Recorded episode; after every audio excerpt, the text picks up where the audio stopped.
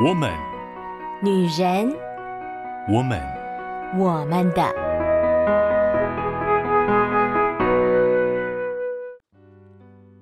Hello，Hello，各位亲爱的好姐妹们，我是你们线上的好闺蜜秋雨，很开心跟姐妹们又在空中相遇啦。进入六月了，天气真的越来越有夏天的感觉了。不知道姐妹们对于夏天会有什么样子的感受哦？很多人想到夏天就是想到啊，太热了啊，冷气房。秋雨自己本身并不是特别喜欢吹冷气的人哦，所以呢，我更多的时间呢是喜欢开着风扇，然后呢享受着那个风吹过来的感受。而进入六月呢，我们界限这一个主题呢要开始跟大家分享更不一样的面向了。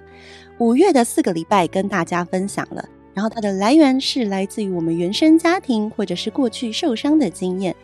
而我们对界限又是有哪些的误解？那么进入六月呢，我们要一起来看，如果我们想好好发展界限这样的课题，我们可以怎么做呢？我们所参考的书是《立界限得自由》这一本书，搭配秋雨许多过往的经验，无论是带学生的时候，看见学生他们所面对到的困境。或者是秋雨自己本身在发展界限，以及对界限认识、学习这样的历程中的，无论是遭受到的挫折，或者是真正有学习到、感受到它真的很重要的经历，都跟大家来分享。而今天呢，我们要先跳一下，按照书的次序呢，它接下来会是一段分的比较细节的。关于你跟家庭、你跟配偶、你跟朋友、你跟子女、你跟你的工作、你跟你自己，甚至是跟呃这个数位的时代，有许多的界限，我们该怎么样面对？但是呢，秋雨想要先跳过这个部分。我们今天呢，要先来讲怎么样评估我们自己的界限到哪里。因为秋雨觉得呢，姐妹们可能前面听了这么多，也觉得对，我也觉得界限很重要，但是我不知道我自己现在的界限怎么样啊，是吧？其实我们生活中有非常多的问题，我们都以为这个跟界限没什么关系，但是呢，啊、秋雨最近在跟很多人聊天完之后，仔细想一想，我都觉得这都是界限的问题。嗯、界限不仅仅只是说。我跟你讲话的尺度要到哪里？我对你的态度要到什么程度？我对你的要求、对你的期待可以有多少？不仅仅只是这样子。我们在做事的时候，我们在人际关系相处的过程当中，其实有很多的细节哈，某些地方是蛮微妙的。而有些时候，我们搞不好其实隐隐约约有感觉，但是因为我们也不太确定到底是什么问题，很常会觉得是不是我们自己心眼太小啦，或者是自己那个时候心情不好啦，或者是发生了一些什么样子的事情，以至于自己当下隐隐约约觉得不太舒服这样子。但其实那可能都是在界限上碰到了状况。因此呢，秋雨觉得我们先来搞清楚，到底自己现在的界限发展的状态是到什么样子的程度，然后呢，接下来我们再来选几个我觉得比较重要的主题跟大家分享。实在没有办法跟大家把整本书分享完哦，因为书的内容太丰富了，还是非常鼓励大家可以有机会的话自己来阅读这本书。秋雨觉得真的是非常好的一本书哦。讲到这个隐隐约约察觉呢，啊，最近秋雨就想到，我跟一个朋友在聊天的过程当中呢，他就有分享说，他某一天呢在 FB 上面就 po 了一个心情感想。其实那个心情感想的确是蛮情绪化的哦，但是呢，因为他就是当下情绪其实是蛮激动的，所以呢，他就分享了一个这样子的文字，然后下面呢就有一个人回了他。回应的内容呢，比较像是说，哦，你这样觉得生气也没有用啊，呃，事情也不会变得比较好。如果你今天真的想要改善这个事情的话，你应该可以怎么怎么怎么做啊？按照你的个性，如果就只是这样子去发脾气，或者是这样对对方不开心的话，你又不说，那对方怎么会知道呢？反正叽里呱啦的就讲了一些，呃，感觉像是建议的话。跟我分享的那个朋友哦，他说他其实看到的时候就有一点觉得。啊、不是那么的舒服。可是呢，仔细看对方的内容，又觉得好像对方也没有说错啊，而且对方好像也没有什么恶意呀，为什么自己就是觉得好像有一点不舒服呢？我那时候听完我就笑，我就说，啊、呃，其实，在某一个角度上来说，这也是一个界限的问题哈，就是你跟对方的关系好像还没有到可以这样直接讲。而且其实对方也并不真的了解你 po 这个文的心情、目的、意义背后的概念，然后呢，他就很快速的进入了一个指导的状况，他像是要来为你这件事情负起责任，所以他觉得他应该要给建议，他有责任告诉你该怎么做，但这其实是一个有点越界的事情啊。因为这个人他不是你的老师，他也不是你的父母，就算是父母跟老师都不一定有这样子的责任，因为你已经是个成年人了。但是呢，他却带着一个嗯，我觉得我有责任义务要告诉你，这是为你好，这样子的态度来说这个话，其实他已经有一点越界了。我们当然可以知道他是好意，但是这个行为呢，为什么会让你感觉到隐隐约约的不舒服？因为你被踩线了。但是有这样的感觉其实是好的哈。等一下，跟大家分享我们怎么评估我们的界限。其中一开始就是这件事情。其实我们的生活非常容易碰到踩线的事情，这也是秋雨为什么想要选择界限这个主题，用两个月的时间跟大家来分享。因为生活中太多的事情跟面向会碰到，甚至有可能就是一个陌生人都有可能让你有相同的感觉。秋雨想到有一次我在等公车的时候。忽然就有一个阿姨来问我，请问某一路公车有没有到哪一站？这样，因为秋雨非常常被问路哦，所以我就其实蛮习惯这种事情的。然后我就回答了她以后，她就看了我一下，然后就说：“哎，妹妹，我跟你说，你真的要减肥诶，你这样子不行，你这样太胖了。”然后我就非常非常非常的震惊，我心里想说：“我刚刚好心告诉你这个事情，你为什么要这样跟我说？”当然我知道他是好意，因为秋雨的确也知道我自己身材是比较胖、比较丰腴一点的，啊、我的确也是很努力的在进行减肥，但是我当下真的觉得被冒犯到了，觉得你为什么呃一个陌生人，然后就要这样来跟我说？但是因为他是一个陌生人，所以的确我当下会被激起情绪，但是这个情绪不会影响我太多。在我心里面，我觉得这个界限我拉得很好，就是他是陌生人，他有讲的权利，我有不接受的权利，所以我就当下就是哦，好，谢谢，然后我就不理他，我也不跟他说话，我不继续跟他对话，我就停止了这整个跟他的互动，然后对我自己说，我自己知道我自己的状况到哪里，呃，我不需要他来给我任何的意见，我不需要接受他讲的东西跟内容，他不是我的朋友，不是我认识的人，他讲的话无论是事实或者不是事实，对我来讲都没有任何的意义。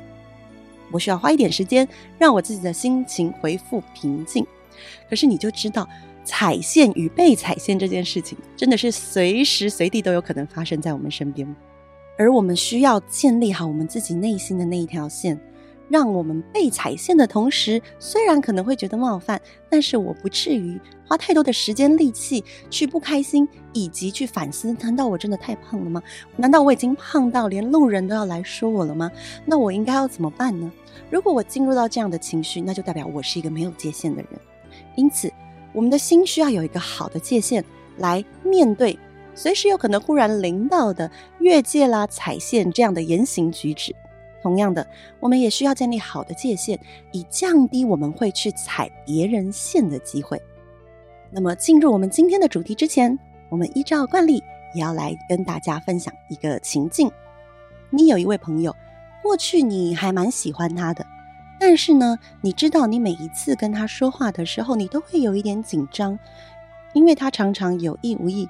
会用比较否定一点的话语，或者是冷淡的方式来回应你。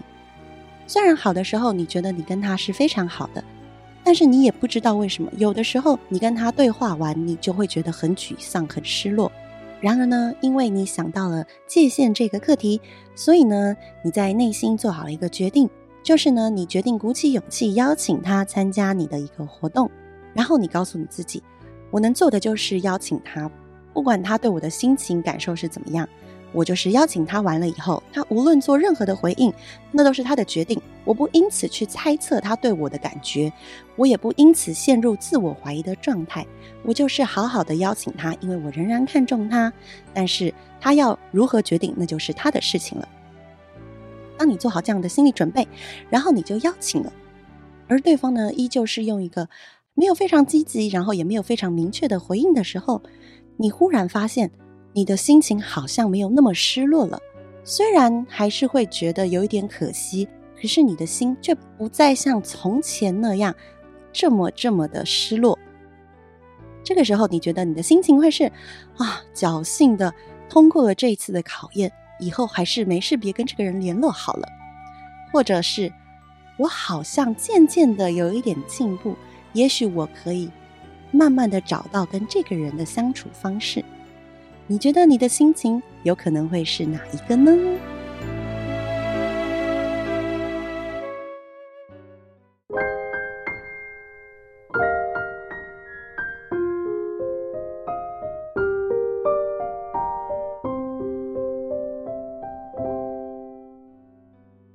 欢迎回到我们的我们的 Podcast。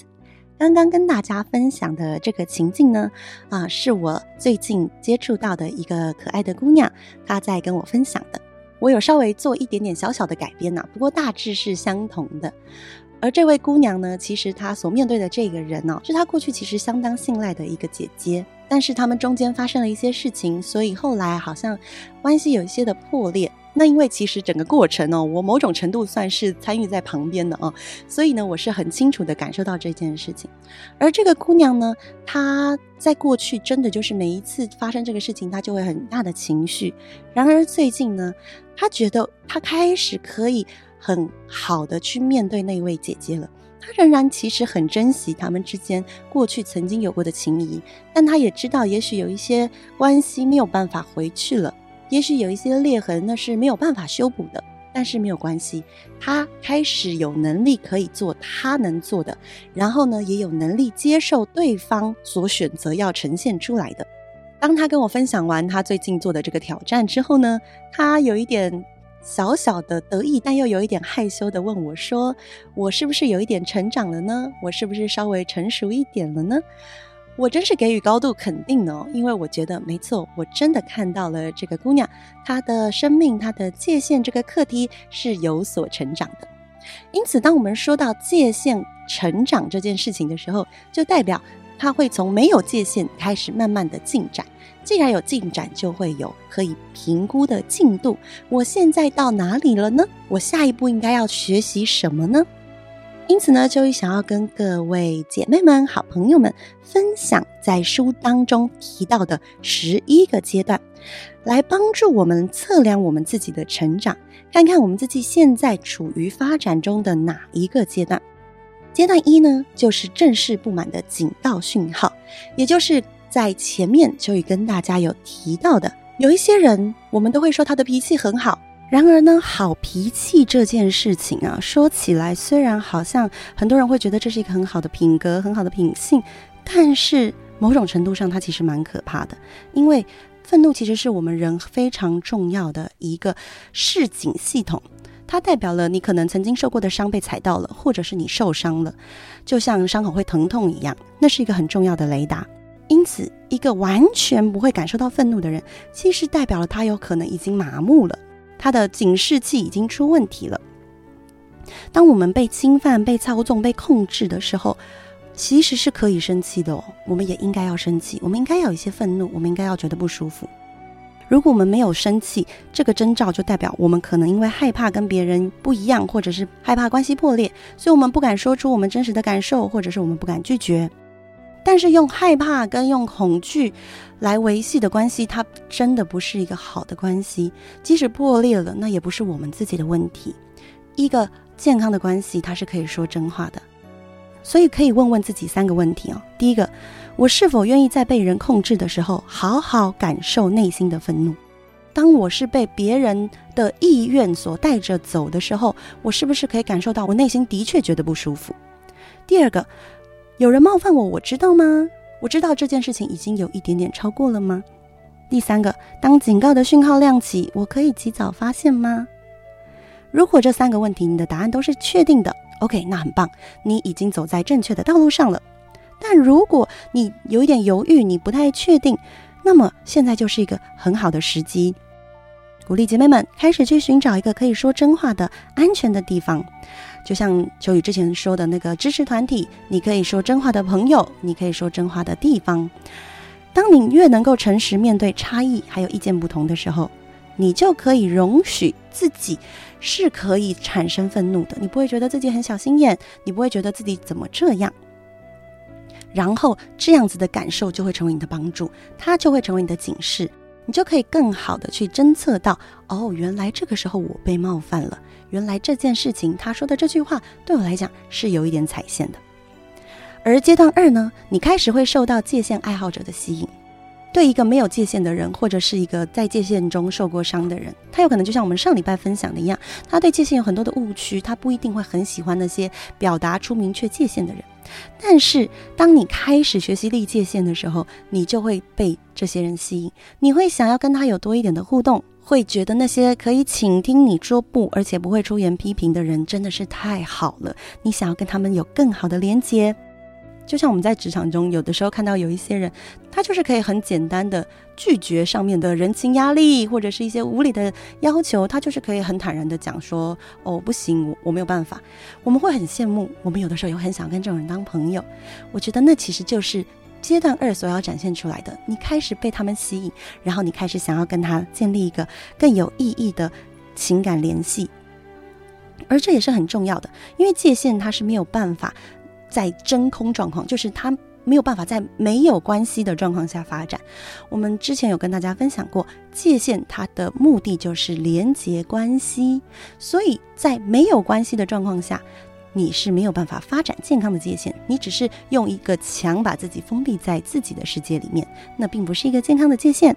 真正健康的界限，就是需要和有健康界限的人建立好的连接，帮助你自己也可以建立健康的界限。而一旦开始被这样的人吸引之后呢，我们就会进入到阶段三，实际的加入界限的团体。我们刚刚是说你会受到这样的吸引，你会希望跟他们建立好的关系，你会开始更多的与这样的人互动，而这也可以很好的帮助我们真实的在一个安全的，在一个很好的环境当中来建立我们的界限。能够有这样子的一个团体，真的是非常幸福的一件事情哦，因为当我们能够有这样的支援团体的时候呢，我们就可以有一群人，他们也是愿意设立界限，然后他们可以鼓励我们在我们的身边陪我们一起练习。你需要累积比较多次的没有被拒绝，而且很好的被接纳的经验，你才会更知道原来讲出内心真实的感受，或者是原来拒绝可以有这么强的安全感。因此，阶段三就是发现你身边有这样子的人或这样子的团体。然后你就会发现，你建立界限这件事情好像又有更大的助力了。而阶段四呢，你开始会珍惜你自己，因为你开始重视界限之后，你就会发现，在不健康的界限中太久的人，常常就会面对到一个自我价值贬低的状况。因为自我价值贬低，才会很容易被人家操控，很容易被人家的期望带着走，因为觉得自己没有那么的重要。然而，我们开始设立界限的时候，我们就需要学习。圣经有一句话讲得非常的好，他说：“我们爱，因为神仙爱我们。我们是先被爱，我们才知道怎么样爱别人。我们要先能够有力气照顾自己，我们才有力气照顾别人。如果我还没有很真实的感受到被爱，那么，其实我所有做出来的那个照顾、那个关心、那个对别人好的行为，它都带着许多的残缺，它都不完全来自于我内心的爱，可能很多来自于恐惧、被迫、不甘愿，甚至会带来很多的受伤。因此，珍惜自己是一个非常非常非常重要的阶段。其实很多时候我们不珍惜自己，很有可能是我们过去应该被珍惜的时候，我们没有被珍惜。对秋雨来说，我在过去的婚姻当中就很深很深这样的感觉，对方应该要珍惜我的，但他并没有。然而呢，这明明是对方的问题，可是在我心里就留下了一个感受是，好像我并不值得被珍惜，或者是我没有做到让我可以被珍惜的条件，因此我还得要做更多。这些东西都是隐隐约约的留在心里面的，直到开始真正的学会看重自己，珍惜自己。那么才真的能够重新恢复自己内心的价值。我不是为了自私，所以拒绝别人，而是我有更看重的东西，我需要保护它。在这个阶段呢，其实我们可以开始写下一些我们觉得我们很重视的、我们觉得很珍贵的东西。也许是你的时间、你的金钱、你的感受、你的信念、你的身体，而你又会希望别人如何来对待你所珍惜的这些事情。反过来，你又希望别人不要怎么样对待这些事情呢？当你写下来，然后你很细的想过以后，你才会发现，原来有些东西我可能一直是被剥夺的，我一直是被人家入侵的。原来有些东西我自己都没有那么好的去保护它。而当这些东西列出来，然后你发现你真的要开始保护它之后呢，你就要开始练习说不了。而刚开始练习说不，就像小朋友学走路一样，我们是慢慢的一点点来的。然后千万不要去一下就直碰大魔王哦，就是那个最难面对的，先不要。我们先找身边的比较安全的对象，最好是你的支持团体，或者是你那个呃最好最好的朋友，你知道他可以接纳你各式各样的状态。然后呢，你可以对他提出这个邀请，就是请他陪你来练习立界线这件事情，让对方也能够更有意识地帮助你一起来练习立界线这件事情。也许你可以跟他说，请他。听一下你想要跟他讲的一些，可能你之前不太敢讲，或者是你一直很害怕说出来的事情，然后也希望当他听完以后可以告诉你他的感受。对方也许会给你的回馈是他很开心，你终于说出来了，也有可能会告诉你说，哦，不是这样的，他可能会有反对的意见。但无论如何都是很好的学习。我相信那个支持团体或者是跟你真的很好的朋友，他不会因为你这样讲他就受伤。反而他会珍惜你所讲出来这些你内心深处的感受，以及你所表达出来你在乎的、你重视的人事物。一开始我们就在那些愿意尊重并且爱你的人那边开始练习说不，开始练习表达那些你过去不太敢讲，但是啊、你现在想要尝试试着表达出来的东西。当然了，就是练习说不，不是乱枪打鸟，什么事情都呃，反正就是拒绝就算了，这样并不是这样子的，而是把那个内心不敢说的东西，诚实的、真实的表达出来。而阶段六呢，在罪疚感中要喜乐，这句词听起来感觉好像有点冲突，但是这是一个非常不可避免要经过的过程，因为呢，我们一开始学习立界线，我们就要面对一个很大的纠结，就是这是不是很自私？这是不是？很只顾自己的感受，这样子的一个自我责备，因为我们过去的确没有这样子的过程，因此当一开始做的时候，我们内心就会有很多很多这样子的声音出来。但是既然它是一个必经的过程，当这些声音出来的时候，我们也不需要感到很羞愧，我们其实可以用更好的心情来面对，代表我开始了，我的确开始真的学习立界线了。而且，其实这些罪疚感会帮助我们自我对话。我更可以问我自己说：我真的是因为自私，只考虑自己的益处吗？还是我有些不得已，我真的很想要保护的事情？有的时候，甚至就是一个时间，我真的很想好好的放松，所以我必须要保护这个时间的时候，我没有办法，我要拒绝一个人，他向我寻求帮助。也许那个罪疚感会让你觉得，但是对方很失望啊，但是对方很受伤啊。我还是可以不断的进行这样的自我对话。那对方的受伤真的是我害的吗？还是只是因为这件事情他做不完带出来的焦虑呢？而他如果真的就是做不完，他要面对的那个后果是我应该要承担的吗？还是其实我也应该要让对方能够承担他所要面对的后果呢？类似这样的自我对话，其实也可以帮助我们更清楚看见我们自己内心重视的东西是什么，也可以帮助我们更知道怎么样才能学习立界线。所以在罪疚感中要喜乐，变成一个很重要也必经的阶段。而阶段七呢，就是练习说出成熟的不，跟刚刚那个像小孩子一般的不太一样哦。这里已经是更加成熟的，要练习说出成熟的不。我们先一起来想一个问题，请想一下，谁是你心目中第一名的界限克星？在你生命中，你认为谁是最不容易对他设下限制的呢？很有可能这个人不止一个，有可能是你的家人，有可能是你一个非常在乎的朋友，可能是你的配偶，有可能是你的孩子。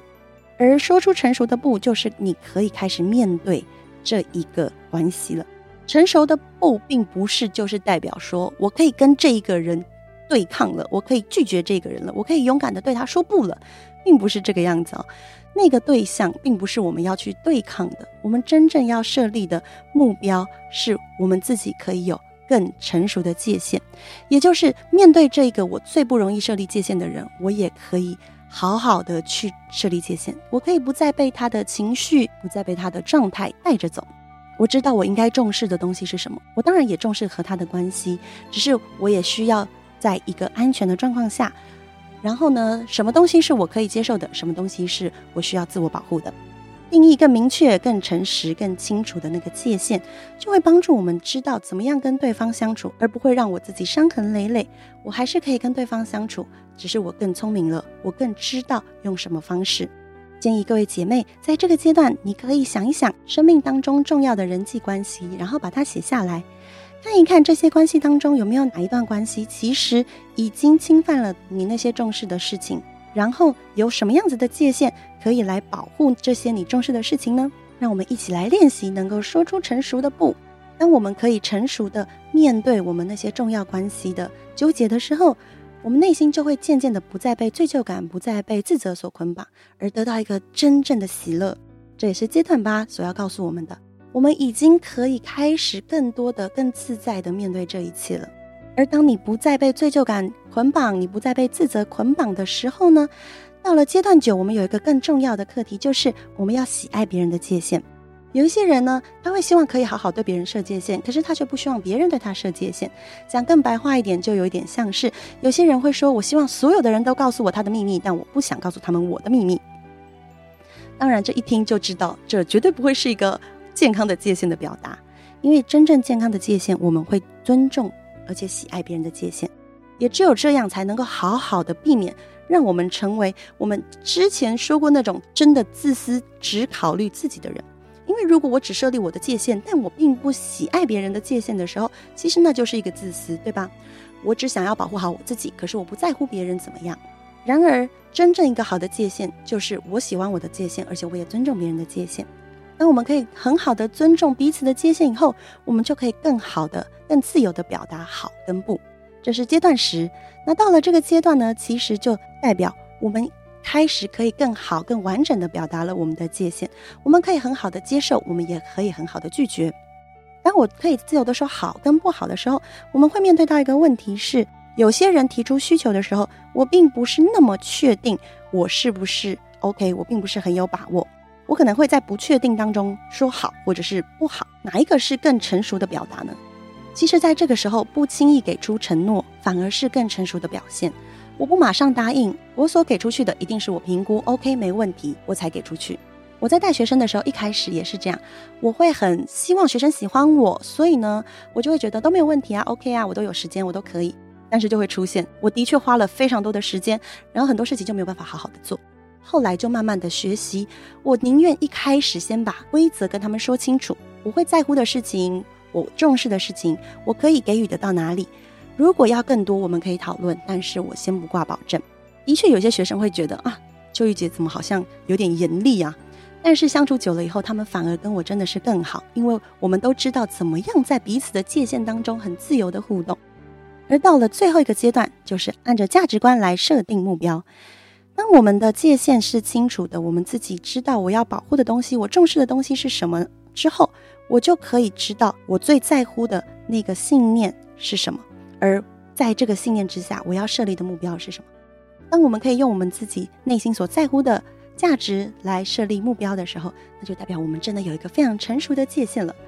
然而，即便我们有很成熟的界限，我们依旧还是会碰到各式各样的冲击、挑战、困难，还是会有人想要来操控我们，还是有些人会很不爽我们的界限，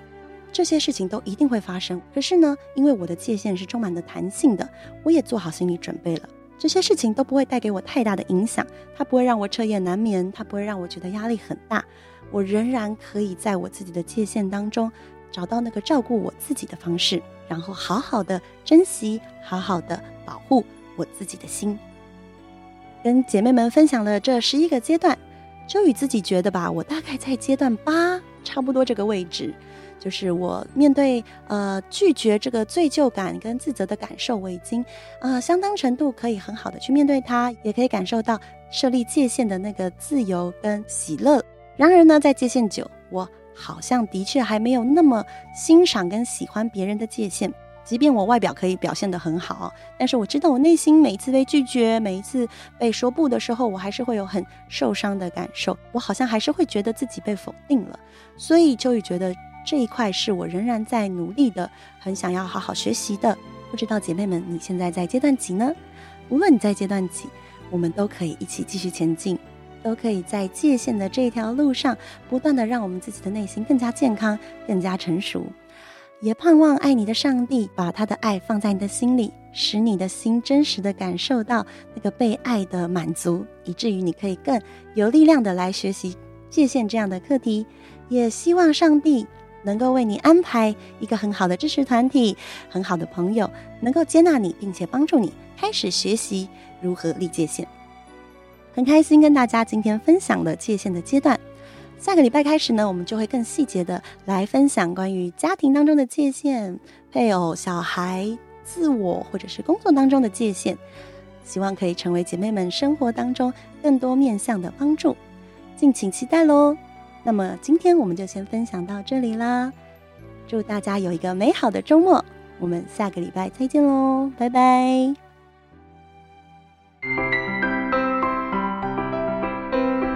以上节目由台北远东福音会制播，欢迎上远东福音会官网，搜寻更多精彩内容。谢谢。